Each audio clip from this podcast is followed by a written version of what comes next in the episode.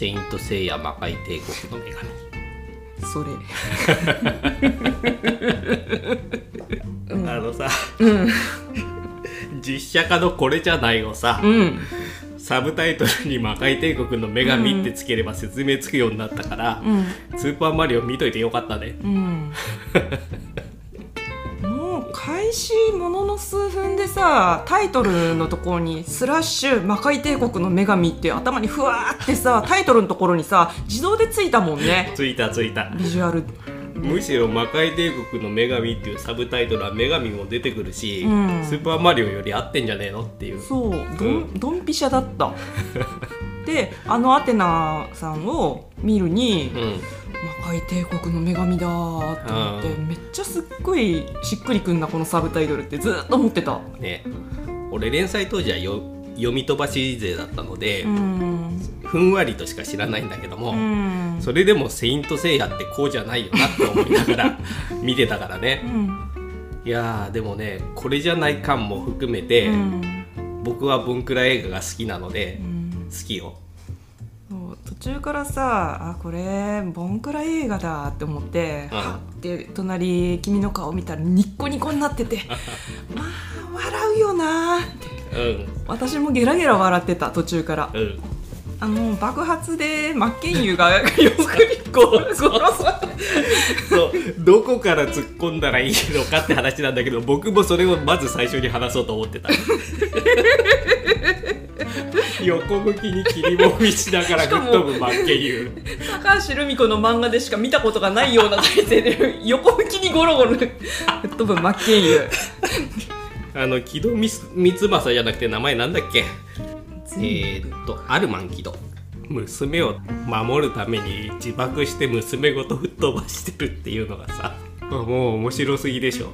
あれでよく娘死なずに済んだよねっていうさ本当にさ何考えてんだか全然分かんなかったね。あれねあのグラードは逃げるし聖夜は吹っ飛ぶし 娘は巻き込むし、うん。で結局連れ去られていくしであの自爆の全く意味のない何一ついいことがない自爆あの原作では木戸光正王はあれですよ。あの開始の時点で亡くなっているので、あそうなんだ、うん。うん。だから無理やり消されたんかなって。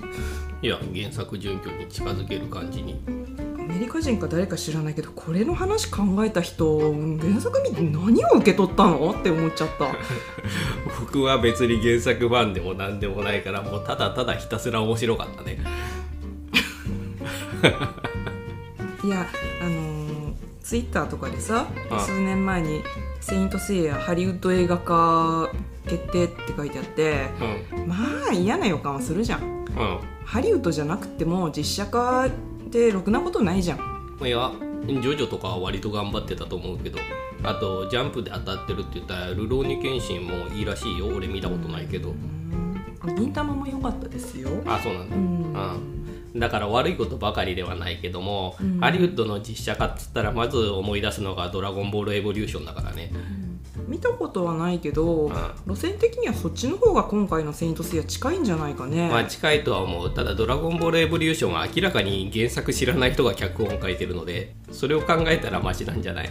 私は原作をアニメからなんか漫画の原作の単行本買ってっていう風にうんうんでまああの CG 実写化もされたんですよ。それを見に行ったのリアタイでね。うん。CG アニメ化ね。CG アニメか、うん。でそれまあちゃんとまあ「セイント・セイヤ」だったんだようん。なんだけど今回のこれは本当にお前ら原作読んで作ったんか？まあ原作のエッセンスはところどころには入ってたよ。最後に沙織さんがこう紫色の長髪になってたし沙織さんじゃなくてシエナか、シエナね。あの名前もねうあれをシエナにしちゃうと今後シャイナさんは出てこないか別の名前になってるんだろうなとか。んうん、あそういやせいやの師匠ってシャイナさんじゃないんだっけ？マリンさんだよ。あそうなんだ、ううん。んシャイナさんって何者だったんだっけ？えー、とあのマリンさんと同じくあサンクチュアリって基本女人禁制なんですよ、うん。だけど女人でありながらあのセイントとしてあるために女を捨てなければならない、うん。で仮面をかぶってセイントになり上がった女の人、うん、その辺の設定は分かってて、はい。うん、であのマリンさんとは別で、うん。最初は聖夜の命を狙ってくるんですよ。あ敵なの？そう。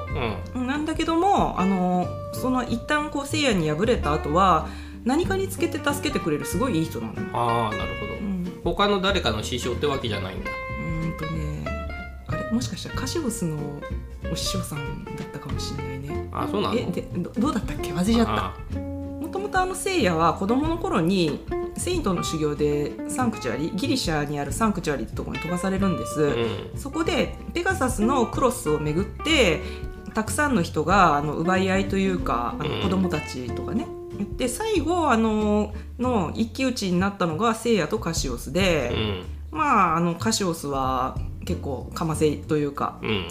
うん、そこであのペガサスのクロスをやっとゲットできるっていうね聖夜がね。まあかませのライバルっていう立ち位置だけは一緒だったね今回も。えーっとバンダーグラードっていうなんかね君がトイレ行ってる間にうん。あれのことサイボーグ忍者って言われててさあいっぱいなんか黒服の人出てきたでしょ、ああもうすごく俺の心を震わせるフレーズねサイボーグ忍者。うん。あのカシオスさんが改造された後さ、うんあのサイボーグに仕上がってとか言ってたから、ああなるほどあの人たちはサイボーグなんだって思ったけどさ。それがなんかサイバネ手術みたいなのをあのグラードさんの手も吹っ飛ばされた後私の手をどうにかするために子供をさらって何とかしたって言ってたから、もしかしたらあの原作でのあの木戸光正王の100人のお年種のうち、うん。あのかなりの数がうなんか吸い取ってたから、うん。コスモの残滓かなんかを吸い取られてんね。それの力でサイボーグにしてるなんかスチールセイントみたいなやつなのかなってちょっと。あの人の理屈もむちゃくちゃだよね。その自分がそこら辺の子供をさらってきてコスモ吸い取ってさ自分の命つないでるくせにさ、うん。全部シエナのせいにしてるっていうのをさでシエナを殺さなきゃいけないっていうのも分かんなければ90何パーセントまでいったギリギリで機械止めるとかさ、うんやってることが全部悪い方向にしか行ってないっていうね。そうむちゃくちゃ止めるのも遅だしああ。と機械のコードを適当にブチブチって抜いてあ止めようとするとあか、あで暴走させてるしうねん。あれは90%超えてからようやく聖夜が来てさうん。バチバチやり合ってる間ずっとうわーってうん。悲鳴上げ続けててさ、うん。なっけえなーって思ったよ怖いよね。ねあとあのアテナが覚醒してうわーってパワーを振りまいてるシーンがうん。同じカットが何度も何度もうん。あの挟まれるからまたかーってなるしそれはまたこの夢かっていうことで全く同じを入れてるんだろうけどもあのポーズがさどう見てもヘビーメタルの CD の脱製ジャケットでさ、うん。うん。好き。なんかアテナ女神っていうよりは、うん。封印されるべき化け物みたいになっちゃってたよね。そうだね。で結局最後のクライマックスはさ説得で収まるっていうのをさ拍子抜きはしたよね。あと散々あたり一面が吹き飛んでどこまで滅ぼしたん？あんたって感じになってたよね。せいやの服もパーンってだけど。だんだん脱げてくんだよ ただカメラが引くと、あズボンは残そうってるんだ。ズボンは残ってんのよ。それ何？あいやでもマッケンユーはさすんごい細マッチョでさ割とせいやの役に合ってたんじゃない？ビジュアルだけはね。最後裸になっちゃったのはあ体の仕上がりが良かったんでうんあれを晒さないのはもったいないだろうという。あるかもしれない、うん。あと最初にクロスをまとった時にはさ、うん。全装備がつかないでさ、うん。肩とさうんなんつうのこの胸のとこに、うん。胸当てか、うん。だけっていうのもあれ原作の修行とかしてた時の格好だよねきっと。あのね原作のペガサスクロスとアニメ版のペガサスクロスって形がね違うんですよ。あそうなんだ、うん、結構あの胸とあた頭額当てとあの足と拳のところしかあのパーツがないようなうん。簡素な感じだったんだけど、あ。アニメとかこうステージが進むに従ってだんだんこう皮膚部が多くなっていってうん。ゴージャスになっていくのよ。あだけどなんか質感は黒くなっててちゃんとブロンズって言われて納得のいく質感ではあった。あそうだね、うん。そのアニメとかカラフルだもんね。カラフルっていうかペガサスのクロスに至ってはなんか白っていうか銀色っていうか。白と赤とあと黄色が入ってた金色か。うんかかあのーブロンズセイントってなんじゃろうなって、まあ、アンドロメダなんかピンクだし、うん。うん、あとちゃんと今回一期がさなんかおもむろに一期が出てきたけど、うん。あの人もちゃんとブロンズのクロスって感じになっててオーラでこう星座をなんとなんとか表現してるっぽかった。そうね。ただまあどこまで行ってもクロスダッサいね。なんか馴染んでないのよね。顔の周りとか薄っぺらい感じだしさ。そうね。もうちょっとね分厚みを出してほしかったな。ただまあ鎧だからさそのうんアメコミみたいなスーツだとなんかかっこよくさシックな感じにもできようものだけどもうん。体の部分部分にまとう鎧っていうデザインだとうん。どう渋くしてもコスプレ感は否めないよね。まあねそれを考えるとまあ頑張った方ではあるんだと思う。あーで一気のそれ動いたんだそれそれそれそれあれさヒュッてなって先っぽがチュンチュンってしてなんか手裏剣みたいに飛ばされてたね。自在に動かしてて。うわーってなってあ。あの攻撃をねなんかこうし胸に食らった攻撃を防防ぐっていう謎の動きがアニメではなんか原作ではないんだけど、あーでミクシーのコミュになっちゃったんでしょ？そうそれ動いたんだって言って自負の動画でピューンってこう尻尾みたいなのが動いてうん。一機の意識とはあの別のところでヒュッて動いてプロテクターみたいな動きをしているようだっていう謎のね それ動いたんだ。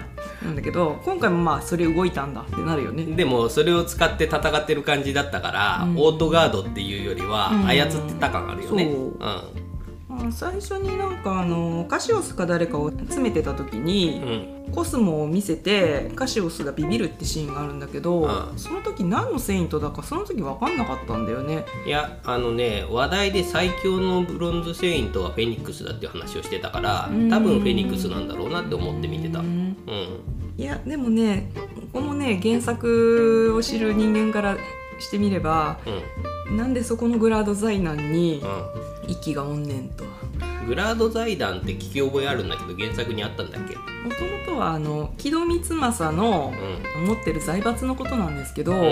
で奥さんってのがいいないのよあの基本あの、のになんか知んないけど今回奥さんって人がうん。グラードを名乗りうん。木戸光政とは別のところでグラード財団っていう G のマークの,、うん。の立ち上げちゃって、うん結局のところただの夫婦喧嘩っていうのもね。うん。あほんとグラードさんのねやってる行動原理もめちゃくちゃだし木戸光政さんもめちゃくちゃだしうん。辰巳は強いし辰巳って？坊主。あマイロックさん。マイロックさんか原作は辰巳さんって人辰巳さんって言ってあ木戸光政王のあの片腕。さああ。の木戸光政王亡き後は沙織さんの月の執事あとして沙織様を第一に思うあ身の回りの人って出てくるんだけど、おあれ原作準拠なんだある意味。ビジュアル的には。へえあそうなんだ。もう完全なオリジナルキャラだと思ってた。名前はねもう誰一人違うのよあ聖夜以外は。あなんだけれどもああの一応ビジュアル的にはこれは辰巳だろうっていう。ただ辰巳弱いのよ。なるほどね。まあセイントじゃないから。そうなんだよ。ただの人間なのにめちゃめちゃ強いなと思いながら見てた。ただの人間だしうん。ただの人間にしても何の役にも立たない人だったはずなのにあなんか強いねバトンみたいな感じになってんのよ。ああでも戦闘面ではってことで執事としては有能なんでしょ？原作でも。あんまり結構おっちょこちょいだったような気がするんだけど。そうなんだ。最初にさ、うん。そのグラード兵をさ、うんライフルでさ、うん。撃ってさ、うん。でグラード兵もそれだけではやられないで、うん。ザザッと後ろにさ、うん。跳ね飛ばされてまた駆け出すとか、うん。あの辺のねシークエンスは結構好きよ、全然セイントセイヤじゃないなと思いながら見てたけど、うん。全然セイントセイヤじゃなかったね。マトリックスっぽかったよね。あああとまあ機動艇というか隠れ家でさ、うん。拳銃で倒せる弾があるんだったらなんで最初のライフルの時使わねえのとかさ。ただあの拳銃と特殊警棒でのアクションは割と入ると言いますか、あの特殊効果でブワーやる大雑把な大味なバトルじゃないので見てて楽しかったよ。この映画の中であ一番見応えがあるところがその辰巳の盾のシーンだけなのよ。えっとね僕は最初の格闘場のシーンも好き。あのめっちゃ避けるとこ。なぜか知らないけど裏格闘技みたいなところであ。働いてるカシオスとあ。あの聖夜。あれはグラードがコスモ持ちを見つけ出すためにあの素質がある若者を見つけるために運営してるんでしょ？じゃああのアテナ杯みたいなのが開催されるんですけど、あ。あれがあの地下格闘技場でのってことだった、ファイトだったってことなの？かうん、であそこでせいやがめっちゃ避けながら戦うダンスじゃねえんだぞってカシオスに言われてたけども、うんあの避け方がね、うん。好きでね、うん。こうドッジボールで最後まで残っちゃう子みたいな感じでさ キャッチはできないから避けるばっかりなんだけども、だからこそ最後まで残っちゃう子みたいなひらりひらりというよりはよっはっみたいな避け方でその隙をついて攻撃するとかあれはとっても好き。洗練された避け方みたいな。型といえばさ、うん。修行が完全に中国憲法の道路なんだよね。そこもね意味わかんなくなってんだよね。あとはそのマリンさんがさ、うん。こうオーラを出す時のさ謎の構えとかさ、うん。ダッサくていいよね。マリンさんもあの修行の時点でクロスを装着してっちゃってんのよね。うん、あ元はしてないんだ。してないんです。革の胸当てと肩当てぐらいで、うん。あれもう鷲座のシルバークロスをつけちゃってたからあ変だなあって思いながらあとつ連れてこられた島はどこやねんってサンクチュアリの佐の字も出てこなかったでしょ？あどこやねんとか。もうもはやそのぐらいは些細な改変だよね。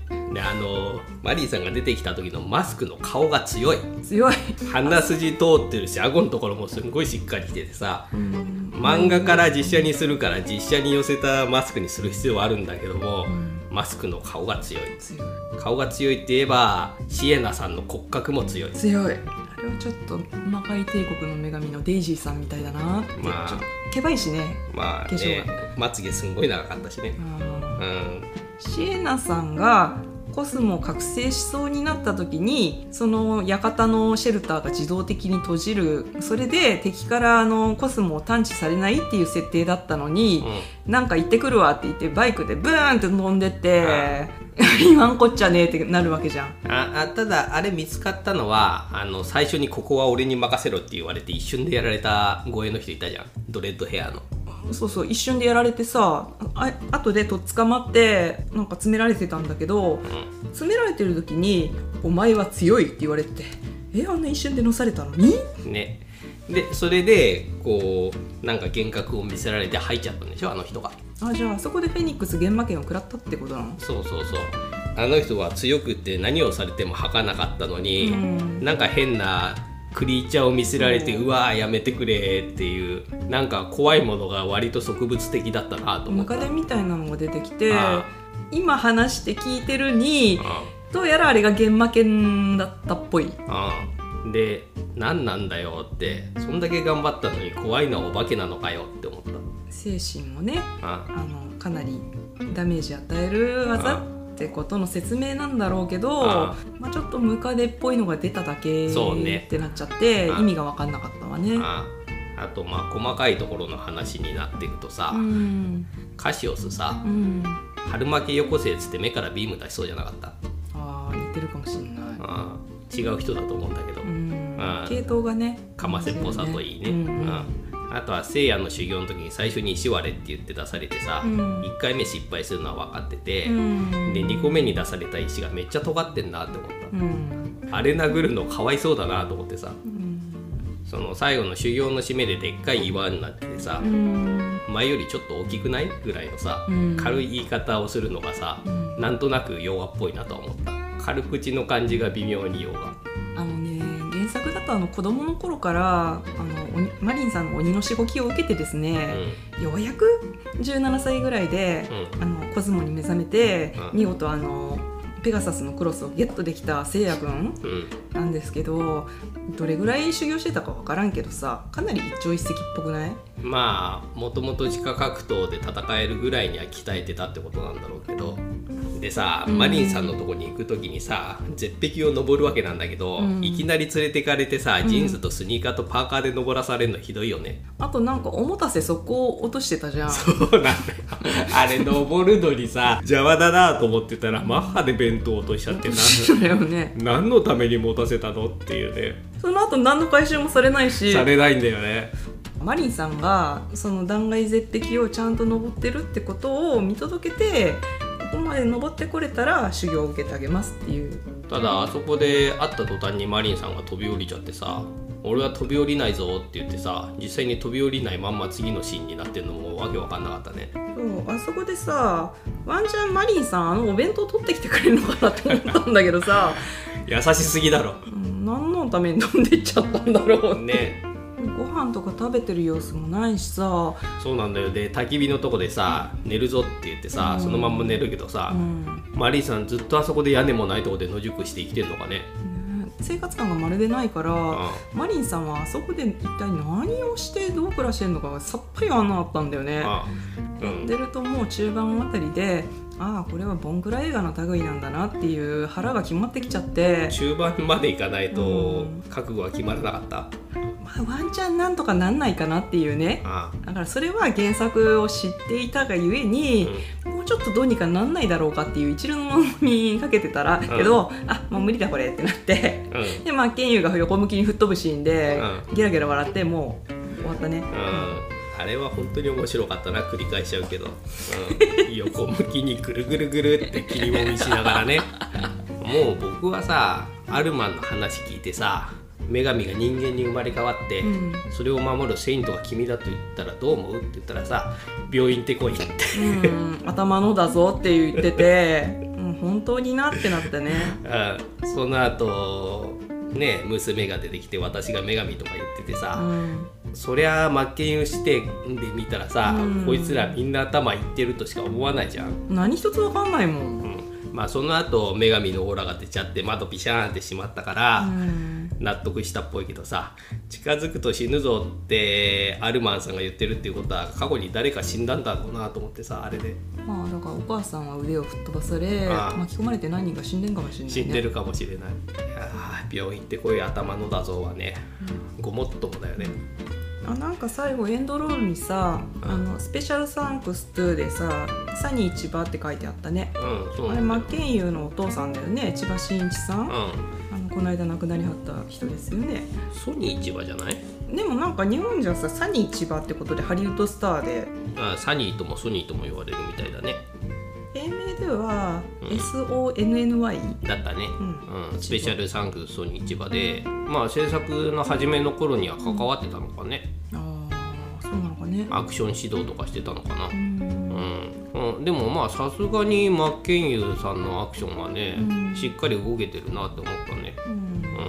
うん、まあ最後のセイントバトルのところはさ、うん。ほとんどエフェクトでさ、うん。こう正面からゴゴーってぶつかり合うところとかさ、うん。うん大味だなとは思ったよね。原作通りといえば原作通りだけど。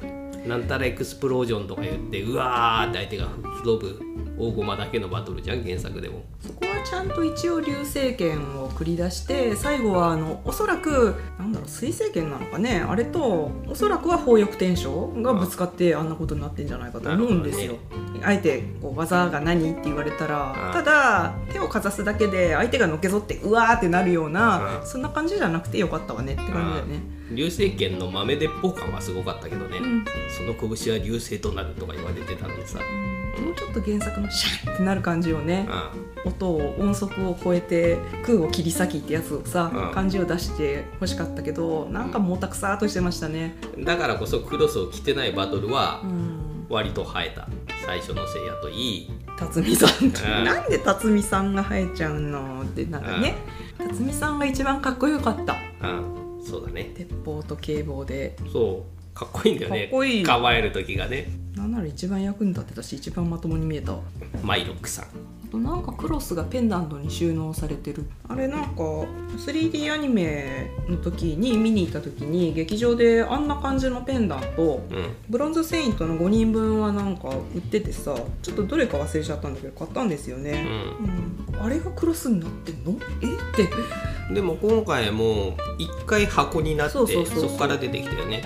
まあ確かにずっとリュックみたいにさあのクロス入れを背負ってたらさうん、映画の絵としては大変だから、うん、ペンダントでいいんじゃないの？コンパクトになってまあすでもあのシュンって飛んできてガシャンってつく感じじゃないんだよね。あ。ふわーっとこう、うん、なんかこう装着の感覚とかこうその日本人が抱いてる感覚とあっちの制作の人たちでやっぱり感じが違うんでしょうな。まあ最近の映画だしねナノマシンになる前のアイアンマンのアーマーみたいなイメージじゃないの？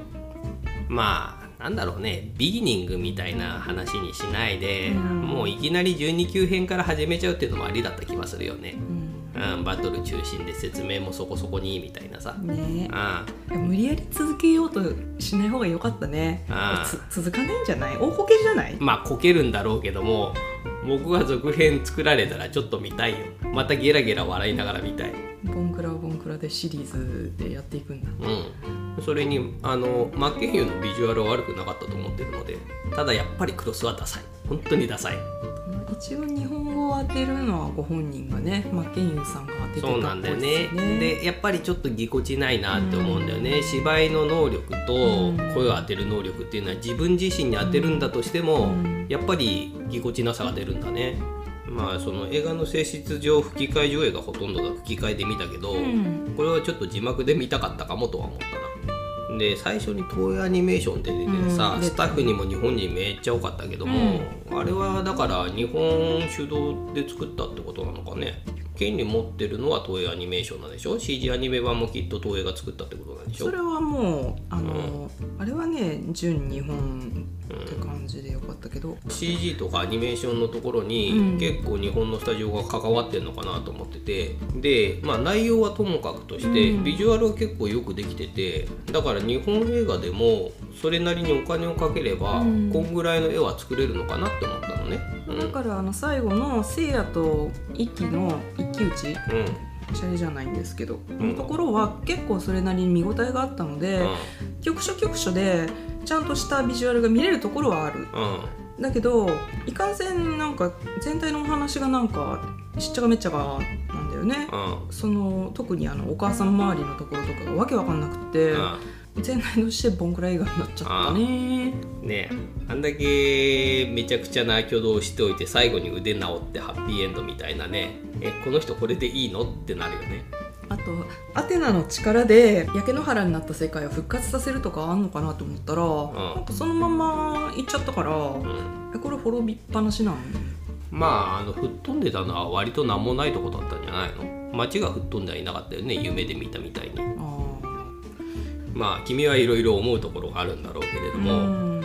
僕はとっても好きな映画になってしまったので原作ファンじゃないけれども、うん原作をほんのり知ってるっていうのも良かった。ほんのり？うん。そうほんのり知ってるからこそ、バカバカしさがより強調されてね楽しめた。私はその君のそれよりも、うん。もうもうちょっと知ってるからだよね。なんかもうちょっとどうにかなんなかったかなっていうあ感じはするかな。それは、うん、まあファンの方のお気持ちは察しますってうん。感じになってる、うん、僕はただひたすら楽しかったもん テカテカしちゃった。君がテカテカするほど私は塩塩になるんだこの映画